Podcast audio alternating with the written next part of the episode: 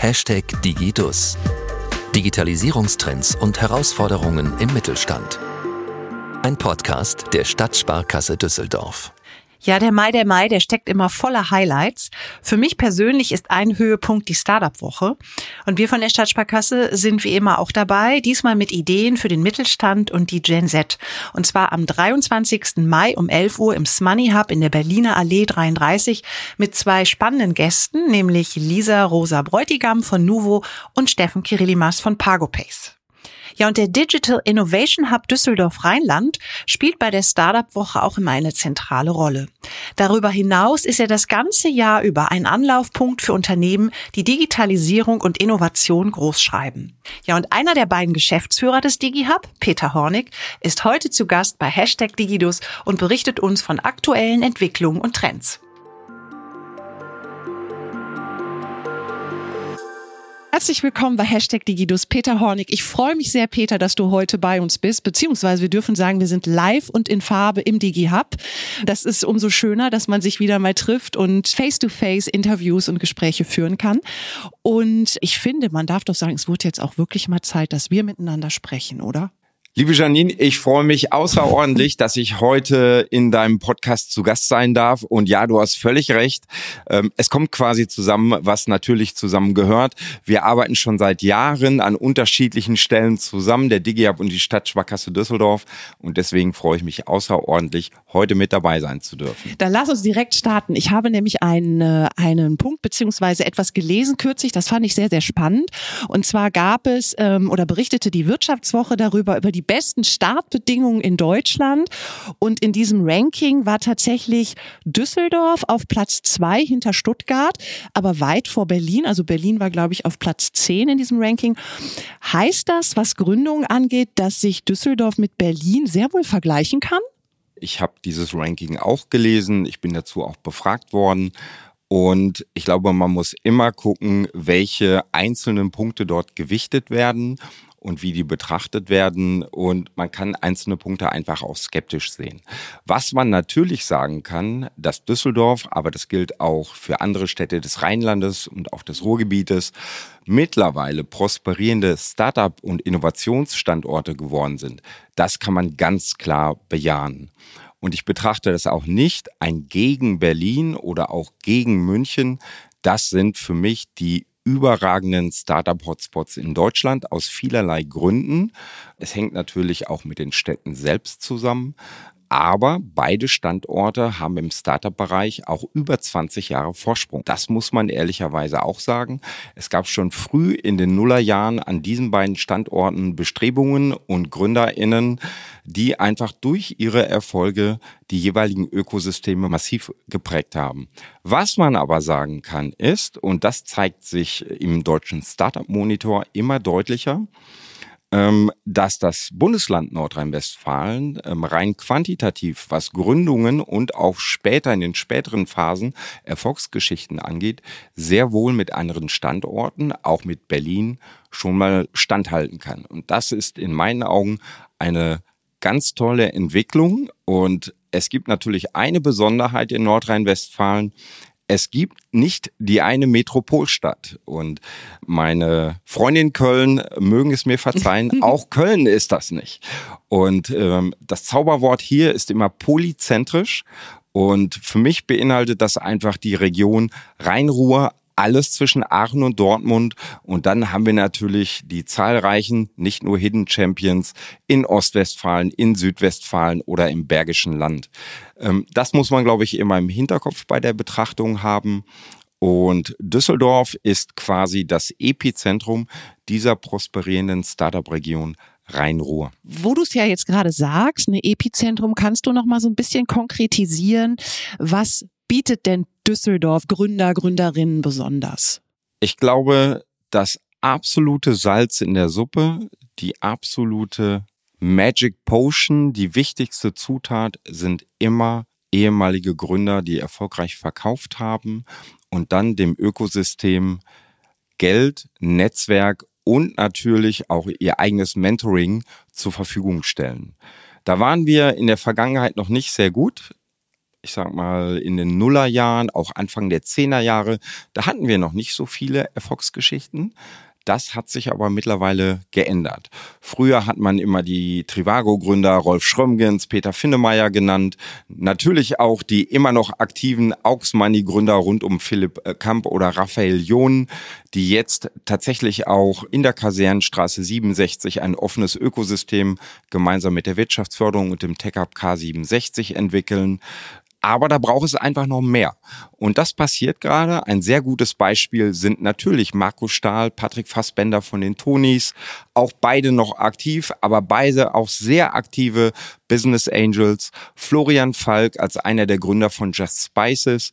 Was man hier einfach immer wieder sieht, dass diese Gründer dann dem Ökosystem, ihrem Zuhause, ihrer Heimat etwas zurückgeben möchten. Und das ist, glaube ich, das Allerwichtigste. Und das bietet auch der Standort Düsseldorf mittlerweile. Darüber hinaus ist Düsseldorf einfach eine sehr lebenswerte Stadt. Das muss man auch sagen. Das heißt, Talente, die man haben möchte, die muss man ja auch davon überzeugen, dass sie sich in Düsseldorf sehr wohlfühlen können. Und ehrlicherweise, Düsseldorf ist immer die Stadt, die man auf den zweiten Blick sehr schätzen lernt. Das gilt auch für mich. Niemand denkt im ersten Schritt üblicherweise drüber nach, so mein nächster Karriereschritt, der sollte mich nach Düsseldorf führen, sondern man orientiert sich dann immer in Richtung eines Unternehmens und dann stellt man fest, was für ein fantastischer Standort das hier ist. Mhm, kann ich gut verstehen, weil du es jetzt auch gerade sagst, kann ich dir nur zustimmen. Ne? Wenn man einmal hier ist, will man nicht mal weg, ne? so ungefähr ja. ist das dann. Ähm, vielleicht nochmal den anderen Blick. Was hat denn der Wirtschaftsstandort Düsseldorf von den regionalen Startups? Warum ist diese Startup-Szene, diese Gründerszene so wichtig? Am Ende des Tages reden wir davon, dass wir alle gemeinsam hier am Standort den digitalen Mittelstand von morgen entwickeln und prägen.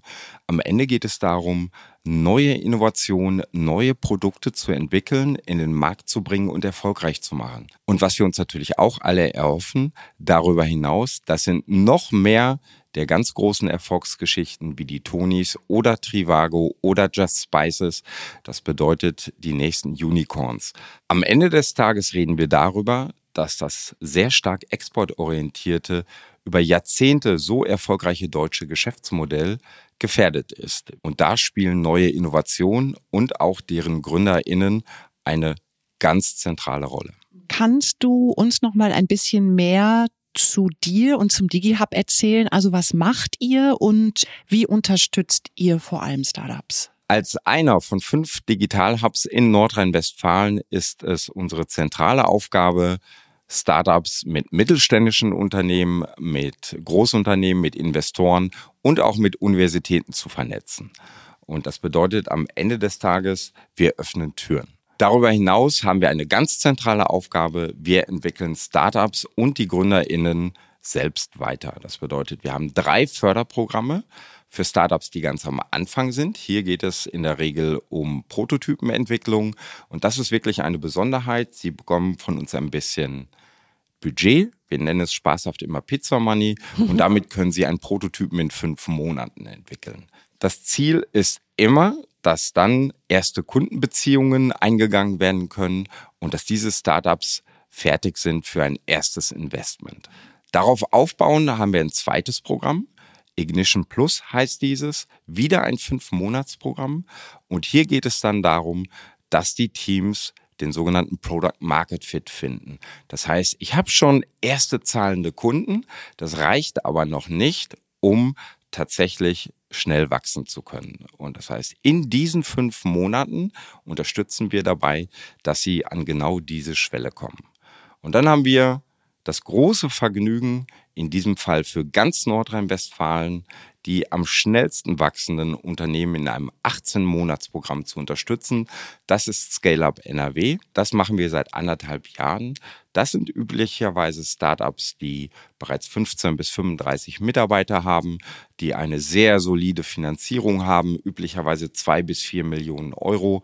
Und wir unterstützen dann gemeinsam mit einem starken Partner, das ist German Entrepreneurship, diese GründerInnen bei Wachstum, Internationalisierung und natürlich auch bei der Mitarbeitergewinnung. Denn diese Unternehmen wachsen dann sehr schnell von 15 auf 100 auf 200 MitarbeiterInnen. Ich weiß gar nicht, ob du es darfst, aber könntest du uns da sogar Beispiele, Erfolgsbeispiele schon an der Stelle nennen? Sicherlich. Und ähm, ich möchte gerne auch ein Düsseldorfer Beispiel geben an erster Stelle. Das ist der Manostik. Der Manostik ist aus meiner Sicht ein hervorragendes Beispiel für tatsächlich auch Diversität im Gründerteam. Und das ist mhm. eine Besonderheit. Es sind äh, vier Ärzte und es sind gleichzeitig auch zwei Ehepaare. Und das ist sicherlich eine das Konstellation. Absolut. Und das ist sicherlich in dieser Konstellation einmalig. Und allgemein ist nach wie vor die Herausforderung, dass wir bei technologischen und innovativen Produkten zu wenig Gründerinnen haben. Und dass wir hier wirklich in einem Gründerteam von vier Personen gleich äh, zwei Gründerinnen dabei haben, ist erstmal schon mal ganz fantastisch. Aber alle vier sind natürlich auch absolute Expertinnen auf ihren Feldern und das ist tatsächlich die Dermatologie. Und sie haben den Hautarzt as a Service entwickelt. Dieses Startup entwickelt sich ganz hervorragend. Ich bin mir wirklich zu 100 Prozent sicher, da werden wir in den nächsten Jahren noch viel Freude alle gemeinsam mit haben. Und da bin ich ganz gespannt, wie die Entwicklung weitergeht. Das erfolgreichste Unternehmen, was wir in ScaleUp NRW betreut haben in den letzten 15 Monaten, das ist sicherlich SoSafe. Als SoSafe in unser Programm gekommen ist, da hatten sie 80 MitarbeiterInnen. Mittlerweile sind sie bei 450 und das ist natürlich ein Paradebeispiel für die Region, wenn man ein innovatives Produkt hat, wenn man ein diverses top ausgebildetes Gründerteam hat, dann kann es auch steil nach oben. Ich möchte noch mal ganz gerne mit dir auf das Thema Mittelstand zu sprechen kommen. Du hast es eben schon erwähnt, wie wichtig eben dieses, diese Kooperation, die Zusammenarbeit ist auch zwischen Startups und Mittelstand für den digitalen Mittelstand, wie wichtig auch für die Prosperität eines Wirtschaftsstandortes ist, weil wo kommen eigentlich die, ich nenne es mal belastbaren neuen Innovationen, Technologien her? Und Hinzu kommt, dass ja auch immer wieder attestiert wird, dass gerade im Mittelstand ein hoher Transformationsbedarf ist, ein hoher Innovationsbedarf ist. Kannst du noch mal vielleicht in ein, zwei Sätzen sagen, warum es so wichtig ist, dass es diese Verbindung zwischen Startups und Mittelstand gibt? Und ich würde dann auch ganz gerne vielleicht schon mal darauf auch zu sprechen kommen, was können eigentlich beide voneinander lernen oder wie können auch beide voneinander profitieren? Startups sind wichtig für den Mittelstand, weil sie in vielen Fällen eine andere Perspektive in das Unternehmen bringen. Es ist einfach so, dass viele mittelständischen Unternehmen aus sich herausgewachsen sind, auch oft eine sehr starke Forschungs- und Entwicklungsabteilung haben, aber gleichzeitig, gerade wenn man vielleicht nur ein Kernprodukt hat, hat man nicht die Möglichkeit, einmal die Perspektive zu wechseln und tatsächlich neue Produkte zu entwickeln. Wir sind in Deutschland einfach sehr stark darin, bestehende Prozesse und Produkte inkrementell zu verbessern. Wir waren in der Vergangenheit aber nicht gut darin, tatsächlich neue Produkte zu entwickeln, auch einmal groß zu denken und uns darauf einzustellen, dass mein Kerngeschäft vielleicht in fünf oder sechs Jahren gar nicht mehr existent sein wird. Und da sind Startups natürlich sehr wichtig. Darüber hinaus ist viel Mittelstand in der gesamten Region und in der Fläche zu Hause. Und es bedeutet also auch, wenn ich Talente von morgen erreichen möchte, dann muss ich erstmal rausgehen, mich zeigen, weil halt viele Talente, die ich benötige, nicht den Blick zum Beispiel nach Fellbad oder tatsächlich auch ähm, nach Südwestfalen richten. Das bedeutet, über die Zusammenarbeit mit Startups kann ich neue Produkte entwickeln. Ich kann gleichzeitig meine eigenen Prozesse optimieren, Verbräuche mindern, beispielhaft oder Elektrizität einsparen. Und auf der anderen Seite kann ich natürlich auch den Blick für Talente öffnen, dass ich mich sehr gut auch in einem bestehenden mittelständischen Unternehmen sehr wohl fühlen kann.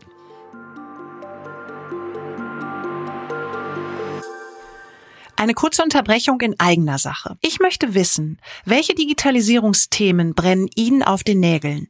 Welchen Gast wollen Sie einmal bei Hashtag Digidus hören? Schreiben Sie es uns. Ich freue mich auf Ihre Anregungen und Wünsche unter digidus.sskdüsseldorf.de. Und jetzt geht es weiter mit Peter Hornig.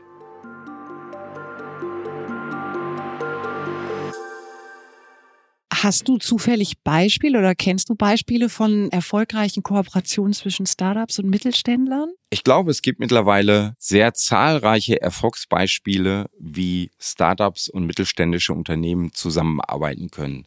Wichtig ist immer an erster Stelle Erwartungsmanagement, sowohl von Startup-Seite als auch von mittelständischer Seite. Und in den vergangenen Jahren haben vor allen Dingen sehr frühphasige Startups versucht, Fuß zu fassen bei etablierten Unternehmen. Die Erfahrung zeigt, das funktioniert nicht.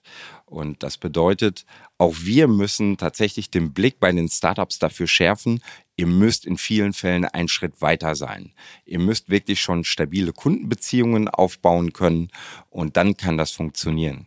Gleichzeitig muss man bei einem mittelständischen Unternehmen auch dafür sorgen, dass es echte Andockpunkte im Unternehmen gibt. Das bedeutet, es muss in einer Geschäftseinheit oder in einer Innovationseinheit klare Zuständigkeiten geben, wer arbeitet mit einem ähm, in Frage kommenden Startup ganz konkret zusammen und was soll gemacht werden. Denn das Startup wünscht sich natürlich eine stabile Kundenlieferantenbeziehung. Das muss man, glaube ich, voranschieben, damit das funktionieren kann. Das war in der Vergangenheit sicherlich eher schwierig. Und der Fisch stinkt ja immer vom Kopf her. Es beginnt bei den EigentümerInnen und tatsächlich auch bei der Führungsebene. Wenn die eine klar vorgegebene Linie, eine echte Strategie für die Zusammenarbeit mit Startups haben, dann kann das funktionieren. Ein gutes Beispiel ist im Fall Henkel, natürlich ein großes Familienunternehmen. Die haben sich ähm, neben eigenen Venture Capital Aktivitäten ganz aktiv über eine Veranstaltung von uns mit einem Startup verbunden, Ferrolabs. Da geht es darum, Maschinenprozesse zu optimieren und große Potenziale bei einem solchen Unternehmen zu bergen. Und man hat nicht nur dann die Zusammenarbeit, die bis heute andauert, ausgebaut. Nein, man hat sich auch direkt an diesem Startup beteiligt. Und das ist, glaube ich, eine ganz wunderbare Erfolgsgeschichte, wie so etwas funktionieren kann. Und dann gibt es natürlich die echten Perlen, wie zum Beispiel Fissmann oder ähm, auch Kienbaum. Die haben äh, große Innovationsunits, die haben auch sehr starke eigene Innovationseinheiten und sie haben dann entsprechend auch eigene Venture Capital Aktivitäten. Das ist natürlich perfekt, wenn Unternehmen so groß denken, um das Unternehmen für die Zukunft neu auszurichten. Das sehe ich aber tatsächlich noch viel zu selten. Wie ist es denn dann möglich, dass man, also dieser Kontakt, der eigentlich der, der erste Kontakt, der Türöffner, du hast es selber gesagt, das seht ihr auch ihr als eure Rolle. Was würdest du empfehlen, was muss, wenn ein Mittelständler Interesse daran hat, was, was muss er tun? Wie kommt man zu diesem Kontakt, zu diesem Matchmaking? Zum Matchmaking kommt man in einem solchen Fall als mittelständischer Unternehmer, indem man vor allen Dingen rausgeht. Indem man rausgeht aus dem eigenen Büro, aus dem eigenen Ort, aus der eigenen Stadt, aus dem e-, eigenen Industriegebiet. Ich glaube, das ist immer das Allerwichtigste.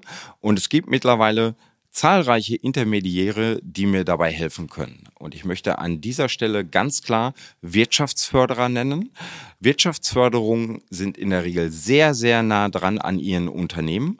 Und gleiches gilt natürlich auch für die klassischen Finanzierer dieser mittelständischen Unternehmen. Das äh, seid ihr mhm. als Stadtsparkasse, der Sparkassenverbund, ähm, aber sicherlich auch die KollegInnen von den Volksbanken, ihr kennt eure Schäfchen am besten. Und ähm, was wir ja beispielhaft auch schon gemeinsam gemacht haben in der Vergangenheit, wir haben bei unserer größten Veranstaltung, das ist mittlerweile Deutschlands größte B2B Tech Expo und Konferenz, dass wir gemeinsam, ihr habt die mittelständischen Unternehmen angesprochen, wir haben die Startups organisiert, dass wir diese beiden Parteien ganz gezielt bei der Veranstaltung gematcht haben. Und ich glaube, das ist ein wichtiger Punkt, dass intermediäre Wirtschaftsförderungen wie ihr, wie wir zusammenarbeiten und die Parteien dann zusammenbringen. Und dann kann das funktionieren. Also wie du es schon gesagt hast, zusammenfassend, diese Brückenbauer, die sind, äh, was, was dieses Matchmaking betrifft, schon sehr, sehr wichtig, damit überhaupt der Erstkontakt ne, zustande kommt. Ich sag mal, abseits von den, von den vielleicht natürlich auch ganz entscheidenden Finanzierungsfragen, aber erstmal muss der Kontakt geschaffen werden. Das ist spannend. Du hast das gerade eben gesagt, wenn es um dieses Matchmaking geht, Startup und Mittelstand, sprechen wir ja sehr oft über B2B-Geschäftsmodelle. Wie, wie bewertest du das oder hast du da Erfahrungswerte? Wie sieht das denn mittlerweile auch in diesen Startup-Batches aus mit B2C-Geschäftsmodellen oder Konzepten? Auch wenn man mal einen Blick wirft auf jüngere Zielgruppen oder wie spricht man junge Zielgruppen an? Ich denke zum Beispiel auch an Smoney oder an unseren Smoney Hub. Kannst du da auch schon, habt ihr da schon Erfahrungswerte oder kannst du uns da so ein bisschen helfen, einschätzen, wie, wie da so die Entwicklung aussieht? Es sind immer noch sehr große Potenziale im direkten Endkundengeschäft. Man unterschätzt das. ja, also ähm, Just Spices ist nur ein sehr prominentes Beispiel, aber im Prinzip sieht man auch hier in der Region, dass im B2C-Geschäft quasi alles vertikalisiert wird und äh, da gibt es dann halt wirklich große Erfolgsgeschichten. Und äh, viele dieser neuen Produkte und Unternehmen verkaufen direkt an den Endkunden. Es gibt natürlich Produkte, auch wieder hier Just Spices oder Ankerkraut als Beispiel. Natürlich möchten die gelistet werden im Lebensmitteleinzelhandel und Regalmeter zu bekommen. Das ist ein wirklich, wirklich hartes Geschäft. Aber Richtig erfolgreich werden die meisten dieser Produkte im Direct-to-Customer-Geschäft. Und das hängt viel auch wieder mit den jeweiligen GründerInnen zusammen und deren Fähigkeiten, sich selbst und das Unternehmen positiv zu vermarkten. Und das bedeutet, bestehende Produkte werden entweder neu entwickelt, manchmal neu zusammengesteckt, aber am Ende des Tages hat es dann auch mit sehr viel Brandentwicklung zu tun. Habe ich ein positives Image und wie wirken die GründerInnen? Können die das nach außen transportieren? Die meisten dieser Erfolgsgeschichten haben auch sehr charismatische GründerInnen und ähm, das ist sicherlich ein ganz, ganz zentraler Punkt, dass man heutzutage auf sehr einfache Art und Weise direkt an den Endkunden verkaufen kann, unter Umgehung tatsächlich eines, eines äh, Zwischenhändlers, wie das früher der Fall war, ähm, ein echter Gatekeeper. Das ist heute nicht mehr notwendig in dem Maße. Und da gibt es auch hier in der Region und in Düsseldorf selbst weiterhin richtig gute Erfolgsgeschichten. Und am Ende des Tages ist zum Beispiel auch der Manostik aktuell ähm, ein echtes Endkundengeschäft. Das heißt, der Endkunde kommt auf die Plattform und bekommt ein Problem gelöst für eine entsprechende Zahlung. Ich glaube, es sind 25 Euro. Und da werden wir, glaube ich, noch sehr viel Veränderung sehen in den nächsten Jahren. Wir sind schon gleich wieder am Ende, Peter. Das geht immer sehr schnell, aber trotzdem, weil wir hatten eben, als wir uns hier äh, getroffen haben im Digi-Hub, mal auch aus dem, wir sind ja im Hafen in Düsseldorf, das dürfen wir den Zuhörern nicht sagen, und haben mal einen Blick rausgeworfen und ähm, so ein bisschen auch über den Hafen gesprochen.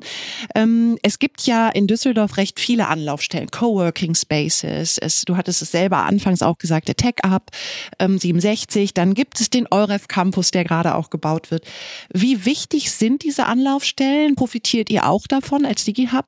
Wir profitieren grundsätzlich als DigiHub davon, dass es mittlerweile zahlreiche Anlaufstellen gibt. Ich glaube, das ist gut für das gesamte Ökosystem. Es ist gut, wenn Unternehmen tatsächlich auch Innovationsabteilungen haben, die auch mal rausgehen. Wir profitieren davon, dass es ein wachsendes Fundament von unten gibt an Innovations- und Technologiegründungen. Wir profitieren sehr von der prosperierenden Hochschullandschaft am Standort Düsseldorf, aber auch in der Region. Man darf nicht vergessen, die RWTH in Aachen ist für mich eine der Top drei Universitäten technischer Natur in Deutschland. Dass sie nur eine Stunde entfernt ist, das ist für den Standort Düsseldorf ganz zentral, dass wir so nah dran sind und ich stehe den meisten Initiativen sehr, sehr positiv gegenüber. Ich glaube, das größte Potenzial, was wir hier gemeinsam haben, und das ist tatsächlich ein Schatz, den wir gemeinsam heben müssen, wir brauchen mehr Gründerinnen, auch im Technologiebereich. Und ich glaube, wir haben noch nie so viele top ausgebildete junge Frauen gehabt. Und dennoch ist es einfach ein sehr schwieriges Unterfangen, diese Innovations- und Technologiegründungen entsprechend repräsentiert zu sehen. Das ist eine gesamtgesellschaftliche Aufgabe, aber wenn wir das gemeinsam angehen, bin ich ganz sicher, dass auch wir hier am Standort davon profitieren werden. Sehr spannend, dass du das sagst. Da dürfen wir vielleicht noch eine kleine Erinnerung. Wir hatten es schon mal Sirin Börschek bei uns auch im mhm. Podcast. Mhm. Kennst du sicherlich auch sehr gut. Und sehr die gut. hat es auch gesagt, wie wichtig das ist, dass man frühzeitig eben ähm, junge Frauen in diese, diese Technologiebereiche ähm, hineinbringt. Und sie ist da ja auch sehr, sehr engagiert. Also an dieser Stelle liebe Grüße nochmal. Ähm, und das unterstützt eigentlich das, was du gerade gesagt hast, dass das auch ein ganz entscheidender Punkt ist. Ähm, du hast ja schon einen Blick in die Zukunft eigentlich jetzt ge gestartete Potenziale. Vielleicht hast du Lust, mit mir noch mal ein bisschen wünscht dir was zu machen. Manchmal ist das ja ganz schön, dass man das darf. Was würdest du oder wenn du es dir persönlich wünschen dürftest, was würdest du dir wünschen? Was müsste noch aus deiner Sicht in Düsseldorf ähm, sich entwickeln, dass die, dass quasi Düsseldorf sich noch mehr Perspektiven entwickeln können oder eröffnen können für Startups und für Gründer? Was ich mir für die Zukunft für den Gründerstandort Düsseldorf wünsche, ist, dass wir noch mehr erfolgreiche Gründer haben, die ihre Unternehmen irgendwann verkaufen. Das ist für mich die zentrale Zutat, um ein Startup-Ökosystem zu bauen. Das war schon im Silicon Valley so, das ist in Berlin heute noch so, wir sehen das auch in München, wir sehen das in London. Je mehr erfolgreiche Gründerinnen du hast, die ihre Unternehmen verkaufen, desto besser ist das für das Startup-Ökosystem. Das wünsche ich mir tatsächlich von Herzen, dass das passiert. Und darüber hinaus, ich habe es gerade schon gesagt, ähm, ich wünsche mir deutlich mehr Female-Founder. Wir brauchen vor allen Dingen Role Models an der Stelle. Wir brauchen die Mareike Aves von Into Mind. Wir brauchen die Alice Martins von Dermanostik. Je mehr es davon gibt, desto mehr erfolgreiche Gründerinnen werden wir sehen. Ich wünsche mir noch mehr Venture Capital und Private Equity am Standort.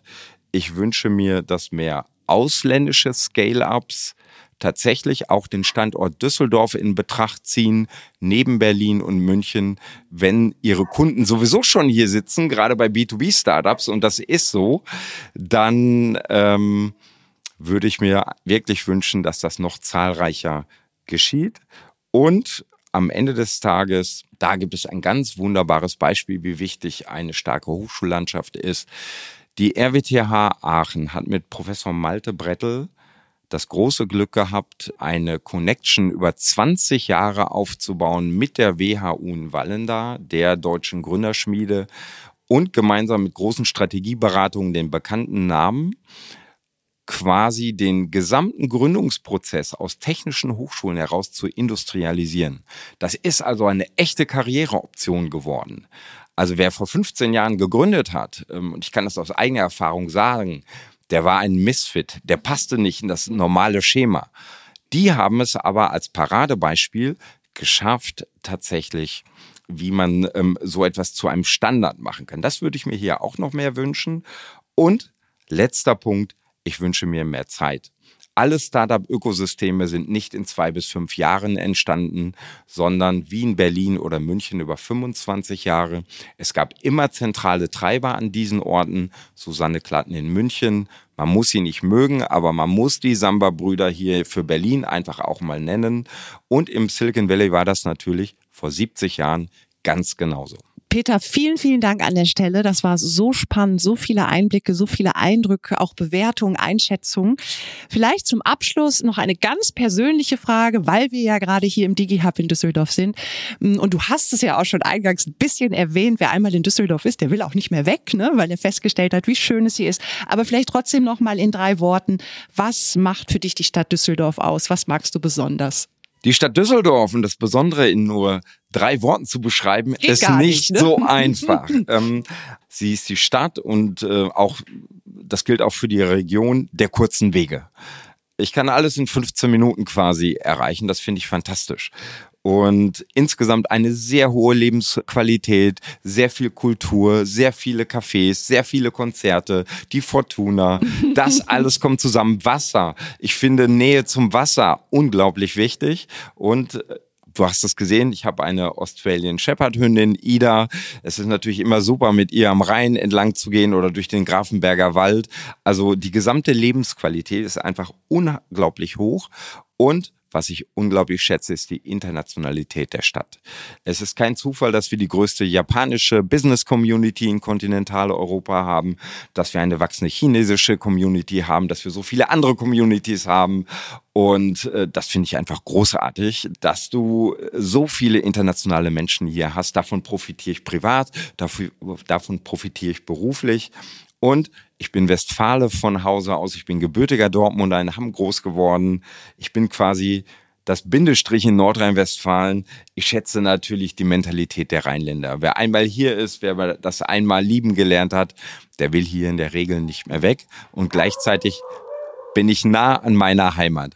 Wunderbar. Und jetzt dürfen wir den Zuhörern sagen, wir hören sogar die Ida, wie sie an der Tür kratzt und ja. versucht, zu uns reinzukommen. Peter, an dieser Stelle, ich fasse es zusammen, großartig. Vielen Dank, dass du da warst und dass du uns hier hast Gast sein lassen.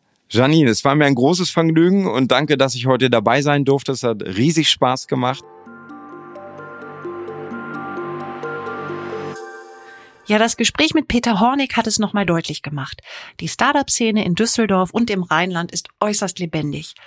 Und auch im Zusammenspiel mit etablierten Unternehmen des Mittelstands können junge Unternehmerinnen jede Menge PS auf die Straße bringen. Das Netzwerk dafür bietet unter anderem der DigiHub. Hier entstehen Kontakte und Synergien für beide Seiten und hier finden Sie Ihre Digitalisierungspartner. Wir gehören mit unserem digitalen Ökosystem dazu und stellen gerne den Kontakt her. Sprechen Sie uns also einfach an. Alle bisherigen Podcast-Folgen finden Sie übrigens online auf der Website der Stadtsparkasse Düsseldorf zum Nachhören unter www.sskdüsseldorf.de slash podcast. Und weitere Infos und Tipps zum Thema Digitalisierung im Mittelstand finden Sie wie immer in unserem Firmenkundenportal unter www.sskdüsseldorf.de slash Firmenkunden. Wir freuen uns, wenn Sie auch bei der nächsten Folge wieder zuhören. Hashtag Digidus. Digitalisierungstrends und Herausforderungen im Mittelstand. Ein Podcast der Stadtsparkasse Düsseldorf.